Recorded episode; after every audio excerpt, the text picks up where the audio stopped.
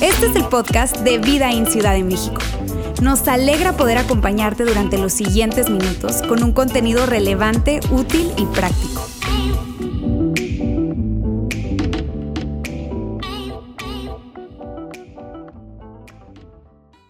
Amigas, amigos, gracias por sintonizarnos en esa transmisión en vivo que estamos aquí desde las instalaciones del Campus Saltillo, especialmente si esta es tu primera ocasión conectándote con nosotros desde donde sea que lo estés haciendo, un dispositivo móvil, tu casa o te tocó trabajar en domingo, donde sea que estés, gracias por sintonizarnos. Es un placer para nosotros llegar a ti por este medio, bien sea por nuestra transmisión de YouTube o en Facebook Live.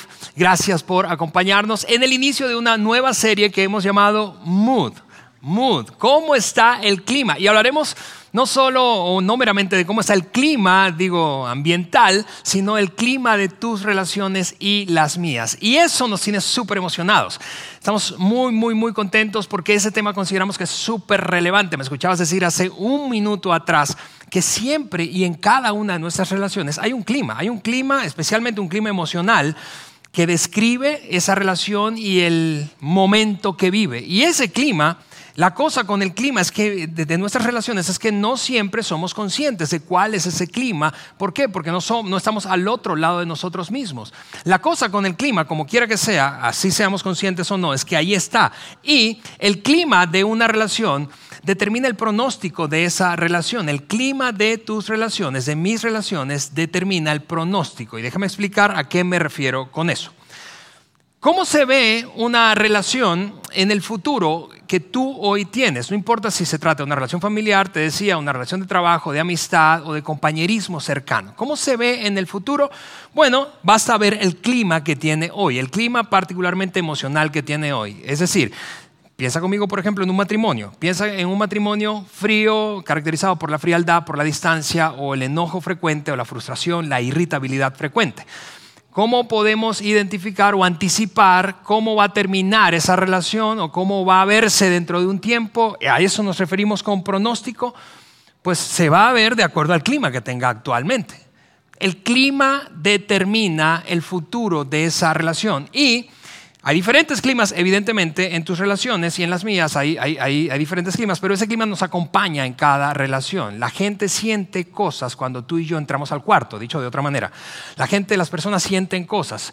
Tu familia siente cosas, tus hijos sienten cosas, tus padres sienten algo, tus compañeros, te repito, colegas sienten algo. Y por eso es que consideramos que esta serie es tan, pero tan, pero tan relevante.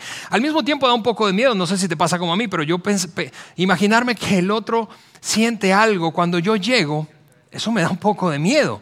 Porque, porque empiezo a preguntarme, ¿me gustará lo que está sintiendo debido a mi presencia o a mi interacción con él o ella? ¿O no me gustará tanto?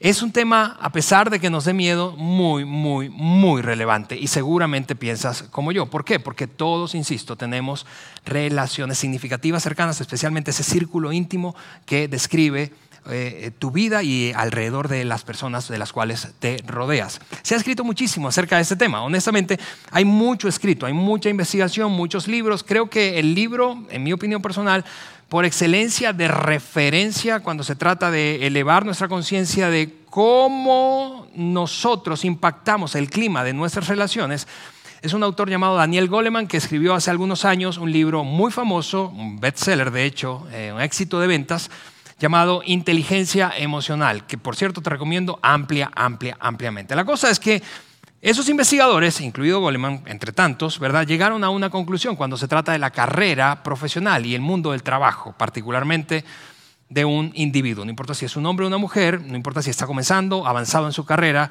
la carrera de una persona está topada por el nivel de conciencia que tiene del impacto emocional que produce en otros y de la autorregulación de sus propias emociones. Eso es clima, es de lo que hablamos en esta serie, clima relacional, clima emocional de tus relaciones. En otras palabras, las investigaciones básicamente dicen esto, muéstrame a un profesionista, a una persona muy capaz, capaz intelectualmente de leer tendencias, de anticipar, de tomar buenas decisiones, de priorizar bien, de armar equipos, muéstrame a un gran profesional en ese sentido técnico, ¿verdad? Y que al mismo tiempo y por otra parte tenga grandes limitaciones cuando se trata de lo emocional y lo que produce en otros y la conciencia que tiene de sí mismo. Y te mostraré a un profesionista que está, un profesional que está topado, que no va a poder crecer más allá de esas propias limitaciones emocionales. Y la cosa es que cuando se trata del trabajo, hablando del trabajo en particular, todos alrededor saben lo que produce esa persona cuando entra en el cuarto, excepto él o ella, ¿no es cierto? Y, de hecho, algunos de ustedes mañana van a tener que ir a trabajar, presentarse a trabajar, si ya estás de regreso presencialmente en tus oficinas o en la empresa donde estés, o quizá en una videollamada, eh, pero vas a presentarte a trabajar y vas a saber, anticipar, ah, es que va a estar fulano de tal, y cuando entra al cuarto, ah, la cosa se siente pesada, se siente pesada. y lo más atemorizante de esto, ¿sabes qué es? Es que esa persona podemos ser tú y yo. ¿Y, cómo, cómo lo sé? Es decir, Quizás estás pensando, no, Alejandro, yo no soy esa persona. Y yo te preguntaría, ¿cómo lo sabes? No lo puedes saber si porque tú no estás al lado del, otro lado de ti, no estás en los zapatos del otro. Tú, tú, no sabes, yo no sé qué se siente ser mi mamá, qué se siente ser mi esposa, qué se siente ser mis hijos. Tú y yo no sabemos eso. No podemos saber a menos que elevemos nuestra conciencia y por eso es que nosotros decidimos arrancar esta serie. Te digo, la, la serie aborda ese gran tema de las relaciones y y en alguna ocasión Jesús fue cuestionado respecto a ese gran asunto o lo más importante en, su opinión de la vida. La pregunta que le hicieron fue, ¿cuál es el mandamiento más grande? En otras palabras, ¿cuál es esa cosa más importante a la que debo prestar atención en mi vida. Y él lo redujo a tres tipos de relaciones diferentes. Relación con Dios, relación contigo mismo, relación con otras personas. Ama a Dios con todo tu corazón, ama a tu prójimo como a ti mismo. La vida básicamente se reduce a las relaciones. Y la buena noticia de esto es que Dios quiere que tú y yo tengamos buenas relaciones, de hecho cada vez mejores relaciones, y por lo tanto que el clima relacional actual cambie y mejore. Y no solamente quiere hacer eso, sino que ha hablado desde hace mucho del tema. Y por eso, insisto, decidimos abordar este tema en la serie de, durante varias semanas. Ahora, lo que voy a hacer hoy es compartirte una historia, una historia bíblica, una historia de un par de personas que seguramente has escuchado, independientemente si has leído alguna vez la Biblia o su historia o sencillamente la escuchaste, pero seguro escuchaste al menos de este par de personas. La historia es de dos hermanos famosísimos llamados Caín y Abel y la historia nos va a dar no solamente un ejemplo concreto de cómo es que opera y afecta el clima a una relación en cuanto a su pronóstico, sino que nos va a otorgar como una especie de regalo, es una advertencia, es qué pasa si, si no prestamos atención, qué pasa si sí prestamos atención y cómo podemos prestar atención. Esa historia se encuentra en el primer libro, en el mero, mero, mero primer libro de la Biblia, llamado el Génesis, y no solamente vamos a extraer ese regalo, advertencia, sino que yo voy a tomar esa historia para hacerte un reto durante los siguientes días, para que implementes o hagas durante los siguientes días. Independientemente de cuál sea el estado de tus relaciones actuales, eso es lo que yo sé. Yo sé que si el clima no cambia ahora, el pronóstico sigue siendo el mismo. Si el clima de tus relaciones no cambia hoy, el pronóstico futuro es exactamente el mismo. Ahora, ven conmigo a la historia y vamos a leer algunos versículos de este capítulo 4 del libro de Génesis. Abel fue pastor de ovejas, en cambio su hermano Caín fue un agricultor. Después de algún tiempo, Caín le dio al Señor una ofrenda de lo que había cosechado y Abel hizo lo propio. Abel también le dio una ofrenda al Señor. La diferencia es que como Abel y Caín tenían oficios distintos, llevaron cosas distintas. Abel le ofreció de las primeras y mejores crías de sus ovejas. Y, dice ese texto, al Señor le, le, agradó a Abel y su ofrenda, pero no se agradó de Caín ni de su ofrenda. Ahora, yo sé que tú lees eso y puedes verte tentado a, pedirme, Alejandro, pero hablemos del por qué no, no, no, no le agradó Caín ni su ofrenda. Ok, yo sé que eso es un gran tema, te pido que no te enganches con eso, es tema de otra conversación. Quiero que regreses conmigo y te quedes sencillamente en el ambiente relacional que esta decisión produjo, porque podríamos hablar de las razones o posibles razones por las cuales Dios no aceptó a Caín y a su ofrenda y sí a Abel y su ofrenda. Pero no vamos a hacer eso hoy, nos quedamos en la dinámica de la relación entre ellos como, como hermanos. Y lo que produjo en Caín, en este caso, en términos de clima emocional, de ambiente emocional, para esa relación con su hermano, el rechazo de su ofrenda y de sí mismo. Lo que quiero que, hagamos es leer la respuesta de Caín. Mira lo que Caín hizo. Por eso Caín, la respuesta ante esta, situación, se enojó muchísimo y andaba amargado. Ahora, cuando tú lees eso es evidente que ahí hay un clima emocional, es un clima emocional negativo, cargado, ¿verdad? Y probablemente tú piensas, bueno, yo, habría reaccionado, si no igual, de una manera similar, Alejandro, a nadie le gusta ser rechazado. Y, está bien. El asunto es que nuestros estados emocionales afectan nuestras relaciones, nos guste o no, lo reconozcamos o no. Y, es, es el gran punto de toda esta ilustración o de esta historia bíblica y la dinámica de, entre esos dos hermanos. El siguiente verso muestra cómo Dios, al ver esa respuesta emocional de Caín, intervino y se puso en acción. Y eso es lo que dice el versículo número 6. ¿Por qué estás tan enojado? Le preguntó el Señor a Caín. ¿Por qué te ves tan decaído? Y eso me hace recordar, aquí anda mi esposa en, las instalaciones, en el auditorio de aquí del campus Saltillo.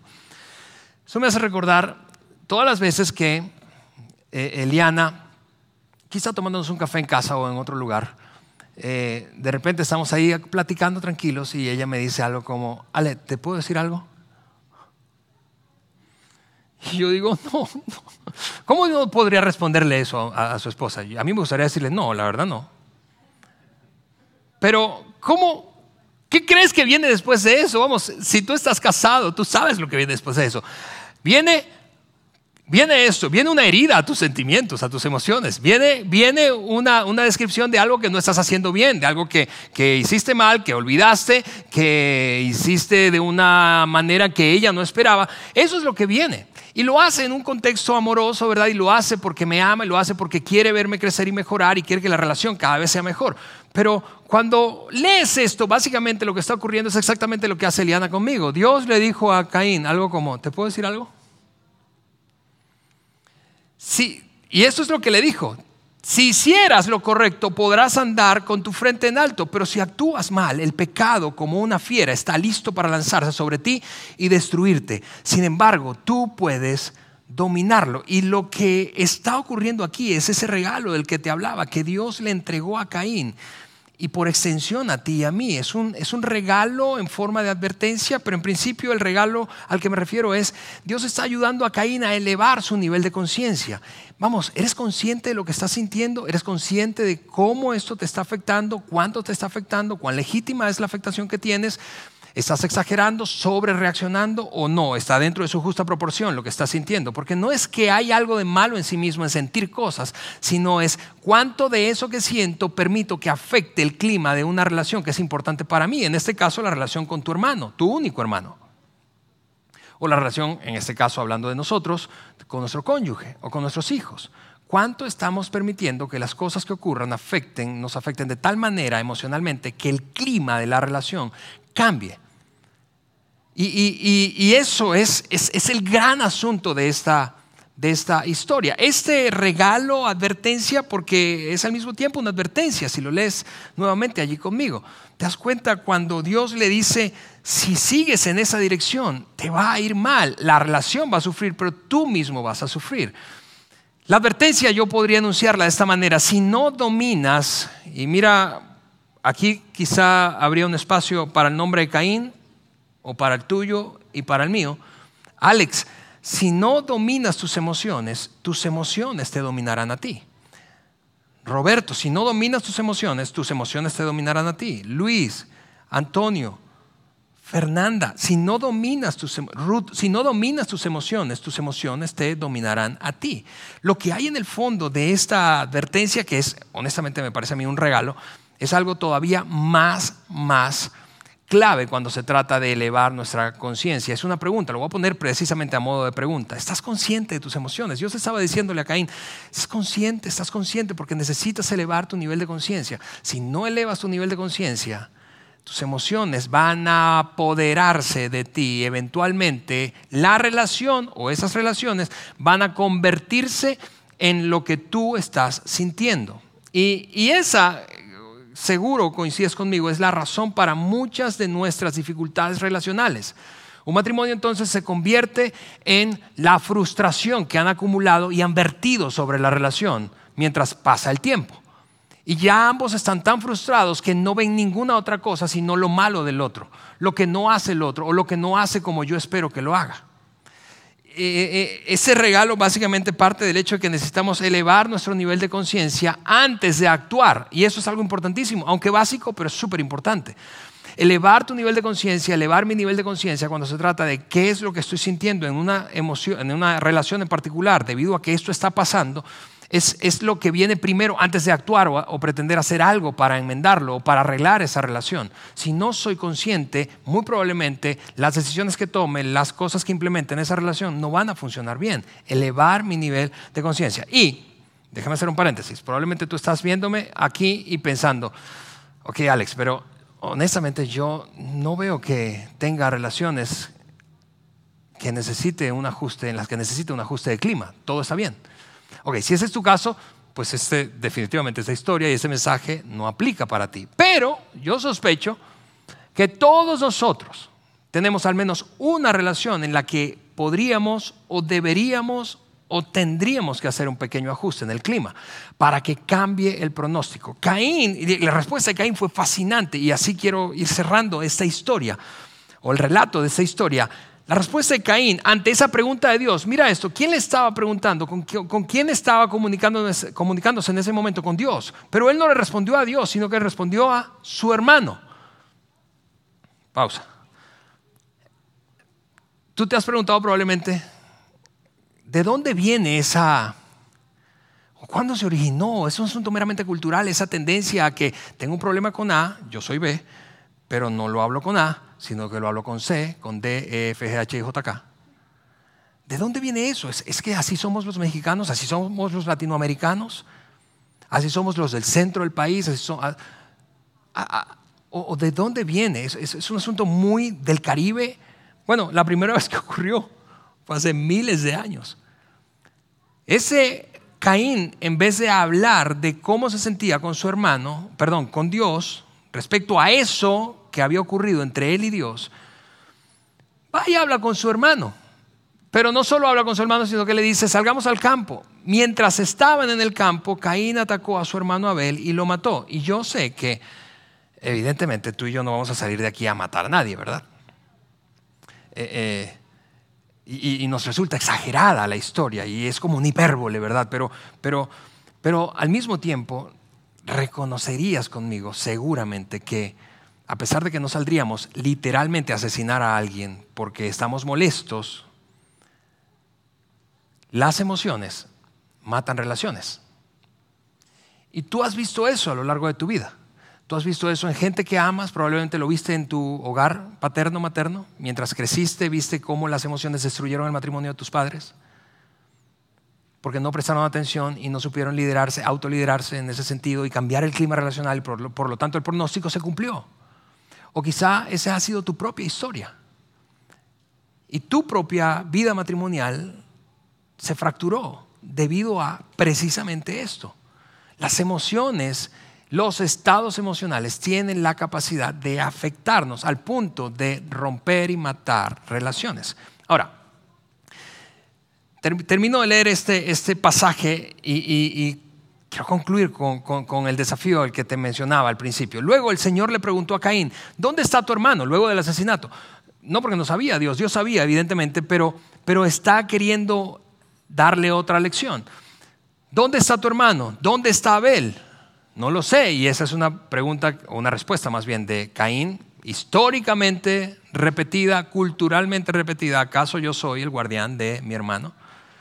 Insisto, esta historia puede parecerte extrema, puede, puede, resultarte exagerada, pero ahí está, las relaciones mueren por nuestras emociones. Y, y, eso me da pie para entrar al desafío que quiero plantearte para esta semana. Es una tarea específica, particular pero quiero anticiparte que es, es, difícil y va a requerir mucho valor y coraje de tu parte y de mi parte. Al mismo tiempo, mucha humildad y vulnerabilidad. Porque lo que voy a pedirte es, es que le hagas a dos o tres personas, le hagas a dos o tres personas una pregunta, una pregunta que, que tiene el potencial, honestamente, de alterar el rumbo de esa relación y de tus relaciones más cercanas y las mías. Una pregunta, insisto, que requiere mucho coraje, mucho valor, pero la pregunta en base a esto que hemos eh, conversado, extraído de esa historia, se ve así. ¿Qué se siente estar al otro lado de mí? Hablando de clima, ¿qué se siente estar al otro lado de mí? ¿Qué se siente ser mi papá, ser mi mamá? Imagina, jóvenes que están aquí, solteros, jóvenes adultos, no importa si vives o no en casa. Imagina que le hicieras esa pregunta a tus padres. ¿Qué se siente ser mi papá, mi mamá? ¿Qué se siente ser mi esposo? ¿Qué se siente ser mi esposa? ¿Qué se siente ser mi hijo? ¿Qué se siente ser mi hija? ¿Cómo te hago sentir, en otras palabras? ¿Qué es eso que hago o dejo de hacer que produce un clima en nuestra relación. ¿Cómo es el clima? ¿Qué se siente estar al otro lado de mí? Y ahora voy a anticiparte tres posibles respuestas y, en un momento te digo por qué conozco estas tres posibles respuestas. Vas a escuchar respuestas que van a darte información alentadora. Es decir, tú vas a, después de escuchar, tú vas a, a pensar, no puede ser, no pensé que causara un impacto tan positivo en él o en ella vas a escuchar una segunda, segundo tipo de respuesta, va a ser una información reveladora. Es decir, más allá de que sea buena o mala, vas a decir, ¡Oh! órale, no sabía eso. Y en tercer lugar, tus sentimientos se van a herir. Y por eso te decía que esa tarea es difícil. Tus sentimientos se van a herir, porque si el otro, como quiero que le pidas al otro, a esas dos o tres personas, si estoy hablando de tu círculo familiar, tu círculo de amigos cercanos y quizá, cercanos y quizá alguien del trabajo, gente con la que interactúas mucho y con quien tienes confianza, ¿está bien? Que le pidas honestidad brutal en esta respuesta o la respuesta a esa pregunta. Y te decía, yo sé que esas son las tres posibles tipos de respuestas. ¿Por qué? Porque yo mismo he hecho esa pregunta. No te pediría una cosa que no estoy dispuesto a hacer o no he hecho antes. De hecho, en el equipo del que formo parte, hay diferentes equipos, en algunos, en algunos casos yo formo parte de un equipo, en otros lidero un equipo. En, ambos, en ambas situaciones es un ejercicio que hacemos mínimo una vez por año. Es decir, tomamos, y esto es literalmente, una silla, en este caso yo como líder del equipo que, del, que estoy, del que estoy al frente, anticipamos el ejercicio, tomo una silla me siento en medio de un círculo y otros me miran a los ojos y me dicen, la respuesta a esa pregunta. Seguro formulada de manera distinta, pero básicamente es esa pregunta. ¿Qué se siente estar al otro lado de Alejandro? ¿Qué se siente ser parte del equipo del que Alejandro es el líder o del que Alejandro forma parte? ¿Qué se siente? Ahora, cuando hacemos ese ejercicio, nosotros nos ponemos estas reglas básicas de juego. Quien se sienta allí se va con su libreta o teléfono o tableta para apuntar lo que escuche pero número uno, no puede justificarse. Nada de, no, pero es que yo hice eso porque... No, no, no. No te puedes justificar, no te puedes defender. Solo puedes hacer preguntas aclaratorias para tratar de entender mejor a qué se refiere aquella persona. Por ejemplo, ¿me podrías dar un ejemplo de cuándo ocurrió eso? E, es, es, sencillamente lo que puede hacer. Y lo mismo quiero pedirte, lo que quiero que salgas esta semana es hacer esa pregunta a dos o tres personas alrededor de ti de confianza y que puedan darte información reveladora, información dolorosa emocionalmente o información alentadora, pero en cualquier caso no te defiendas, no te defiendas, no te defiendas, por favor. Sencillamente toma eso y luego de tomar, de, recibirlo, ¿verdad? Solo escucharlo, ve a tu Padre Celestial, ve a tu Padre Celestial y haz esta oración. Dile, Dios mío, yo sé que el 95 o más por ciento de lo que esa gente dijo es incorrecto, eso no es así. Pero por favor, ¿podrías ayudarme con ese 5% restante? Y, mira, yo, yo estoy convencido de que esa es una de, esas, de, ese tipo de oraciones sísmicas, porque van a mover a Dios y te van a mover a ti y a mí, nos mueven. No es una oración infantil, es, es yo sé eso por experiencia, porque lo he vivido. Y yo, yo regresando a ese ejercicio que hacemos con frecuencia, eh, en nuestros equipos. En alguna ocasión, uno de los, de los, miembros del equipo, que es por cierto el que dirige la producción en el campus Saltillo, él se llama Germán, la primera vez que él vivió esa experiencia con nosotros, que ya lo habíamos hecho antes, él salió y tan, tan, tan impactado por el ejercicio que se fue a, a su casa e hizo ese ejercicio con sus hijos y con su esposa. por aquí anda su esposa. Si me mintió aquella vez, su esposa se va a enterar. Pero él me dijo, fue increíblemente incómodo, increíblemente doloroso, pero realmente fue liberador, fue revelador para mí. Me di cuenta de cosas que no sabía, que no podía ver, porque nunca me había dispuesto a hacer una pregunta como esa. Eh, eh, eh, ese ejercicio lo aprendimos, por cierto, para quien tiene la curiosidad, de, otro autor distinto a Goleman que se llama Patrick Lencioni. Y, y en mi caso, más que cuando Eliana me dice, te puedo decir algo, el momento más incómodo para mí de hacer esta pregunta o a quien más me incomoda hacérsela es a mis hijos. Ahora tengo dos hijos, uno preadolescente y un, que tiene 12 y una nena que tiene 10 básicamente, está por cumplir 10. Eh, y es muy difícil para mí escuchar cuando ellos me dicen, papá, estás muy irritable. Es, es, ¿Por qué estás tan molesto? ¿Por qué estás todo el tiempo cansado? Porque, y es súper difícil eso. Y, por eso es que te decía, toma toda esa información, toma toda esa información, no te defiendas, es incómoda, es, es, es, un ejercicio de vulnerabilidad, es un ejercicio que requiere mucho coraje, ¿verdad? Y humildad para no defendernos, porque tendríamos probablemente argumentos para defendernos. Yo sé que tú tendrías los tuyos y yo también los míos, pero no te defiendas, porque solamente así puedes ser consciente de lo que hay en términos de clima en esas relaciones y empezar a tomar pasos para cambiar el clima y por lo tanto el pronóstico. Lo que quiero que te decía hagas después es llevar eso a Dios y a tu Padre Celestial y decirle, Señor. Y esa es la cuarta persona con la que quiero que hables, con tu Padre Celestial. Señor, no, no, no es fácil esto que acabo de escuchar, pero necesito tu ayuda. Y esa no es una oración infantil, escúchame, es una oración poderosa. Cierro diciéndote esto. En ese relato de la historia de Caín y Abel y el drama relacional que hubo entre ellos debido al rechazo que experimentó Caín y su enojo, ¿verdad? Y su amargura, hay otra persona que no revisamos ahora mismo y que metió y mostró un clima relacional diferente al que tuvo Caín, y me refiero a Dios mismo. Dios, mientras lo leíamos, no sé si lo notaste, pero mostró firmeza y al mismo tiempo amor para Caín. Firmeza amorosa. Eso fue una combinación de fuerza por un lado y amor por otro. Y ves ese patrón a lo largo de toda la escritura bíblica, de toda la escritura bíblica. De hecho, uno de los pasajes bíblicos que más me gusta de esta, de esta combinación de fuerza o firmeza y amor de parte de Dios para la humanidad y para ti y para mí lo escribió un salmista, un salmista, el famoso salmista David. El Salmo 62 dice esto, tú, oh Dios, yo sé que tú, oh Dios, eres poderoso, fuerza, eres poderoso, pero al mismo tiempo sé que tú, Señor, eres todo amor. Mira, cuando hagas ese ejercicio, recuerda, tu Padre Celestial, que es todo poder, todo fuerza y todo amor, quiere que experimentes, sí, la realidad a veces dura del estado climático de una relación importante, clave para ti y para mí. Pero quiere hacer eso por amor, porque te ama, porque te ama tanto que no quiere que tus relaciones continúen igual cuando necesitan un cambio de clima, especialmente de clima emocional y la carga emocional que tú traes ahí. Mi oración es que esta semana, mientras te dispones a hacer ese ejercicio difícil, valiente, que requiere humildad, te decía, y vulnerabilidad, tú puedas tener eso en mente. Esto es por el bienestar de mis relaciones más vitales, importantes, y lo voy a hacer sabiendo que Dios me ama y quiere lo mejor para mí, aunque sea difícil.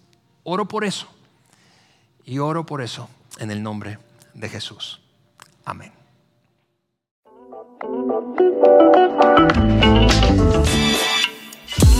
Sigue conectado a los contenidos de Vida en Ciudad de México a través de nuestro sitio web y de las redes sociales. Muy pronto estaremos de vuelta con un nuevo episodio.